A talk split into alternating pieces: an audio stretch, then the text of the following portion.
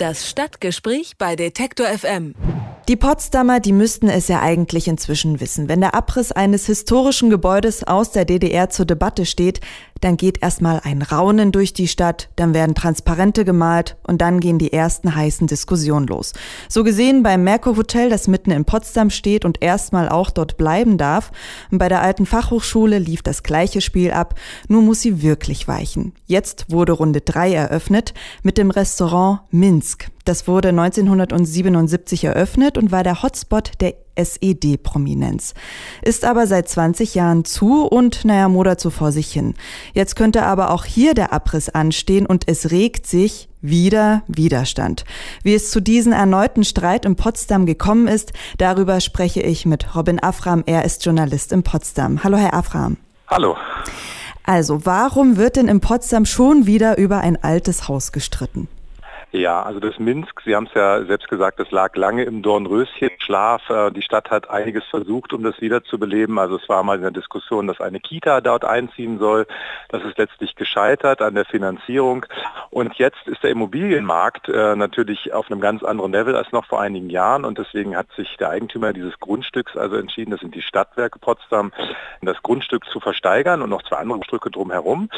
Und in diesem Versteigerungsverfahren hat sich jetzt also eine Baugruppe beworben, die sich Revive Minsk nennt. Und die wollen tatsächlich den Kern dieses Gebäudes erhalten, sprich die Fassade soll so bleiben. Ähm, der Rest soll allerdings komplett entkernt werden. Da sollen dann eben schicke Eigentumswohnungen eingebaut werden. In der Mitte soll es ein Café geben, 400 Quadratmeter groß, also dass es dann tatsächlich wiederbelebt wird als ähm, Ausflugsziel und als, als möglicher Treffpunkt. Und die haben eben ihr Angebot abgegeben in diesem Versteigerungsverfahren, sind allerdings um Längen überboten worden, tatsächlich von anderen Interessenten. Und jetzt, ganz akut, muss sich die Stadtverordnetenversammlung in Potsdam mit der Frage beschäftigen, sind wir bereit, auf circa 8 Millionen Euro zu verzichten, damit das Minsk eben wieder auferstehen kann als sozusagen restauriertes Beispiel für DDR-Architektur. Also die anderen, die da bieten, die bieten ja so um die 10 Millionen ne, für das Gebäude. Wer sind die denn? Weiß man das? Das ist tatsächlich nicht bekannt. Ähm, was bekannt ist, ist, dass sie deshalb auch so viel mehr bieten als eben die Baugruppe, die unter zweieinhalb Millionen geboten hat, weil sie eben tatsächlich planen, das Minsk dem Erdboden gleich zu machen und auf der gesamten Fläche dann eben Wohnungen zu bebauen. Das ist also eine viermal so große Fläche wie das, was jetzt eben die Baugruppe bebauen möchte, nämlich nur das Minsk. Also können die dementsprechend auch so viel mehr Geld bieten, weil sie am Ende auch mehr Geld einnehmen. Hm, wie sehen das denn eigentlich die Potsdamer? Wollen sie das Andenken da an die DDR erhalten oder ist es denen eigentlich egal? Also man hat ja gesehen beim Hotel Merkur, äh, da gab es ja tatsächlich eine Befragung, dass eine Mehrheit dafür war, ähm, dass das eben nicht weichen soll. Insofern ist es aber noch eine knappe Mehrheit. Und bei Minsk ist es jetzt so, wenn man sich die politische Diskussion anschaut, dass die Linken eben dafür sind, auf dieses Geld zu verzichten, um äh, die Baugruppe ähm, damit zu beauftragen, das sozusagen zu erhalten. Ist aber interessanterweise nicht nur die Linke. Also in dem Fall haben sich auch die Grünen dafür ausgesprochen, dass äh, Minsk eben wieder auferstehen stehen zu lassen. Und noch eine andere Fraktion, eine kleinere Fraktion hat das ebenfalls getan. Und es wird sehr, sehr eng, wenn das Thema dann äh, nächst behandelt wird. Auf der anderen Seite haben wir dann eben die SPD, die hat ganz klar zu verstehen gegeben, das muss mit den ökonomischen Realitäten vereinbar sein. Und da kann man davon ausgehen, die werden eben eher dafür stimmen, das abzureißen, weil das der Stadtkasse dann weitaus mehr Geld bringen würde. Die CDU hat sich eh nicht geäußert. Also es wird eine spannende Debatte, die uns da ins Haus steht.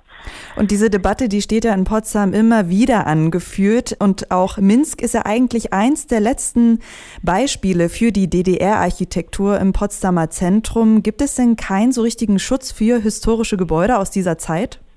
Also wenn man sich ganz Potsdam betrachtet, gibt es Aussagen ähm, der Verwaltung, dass ungefähr die Hälfte der Gebäude noch aus der DDR-Zeit stammen. Also in, auf ganz Potsdam bezogen gibt es sicherlich viele Beispiele für die DDR-Architektur.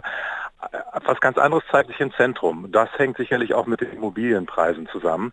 Beispiel Fachhochschule, die musste auch deshalb weichen, weil eben dieses Grund und Boden da neben dem prunkvollen Stadtschloss eben schon auf einer internationalen Immobilienmesse angeboten wurde Investoren und da geht es wirklich um richtig viel Geld. Also damals war acht bis zehn Millionen Euro im Raum allein für das Grundstück und da hat es dann eben der ja, Denkmalschutz eben schwer. Da zählen dann offenbar auch in Potsdam mehr die finanziellen Interessen.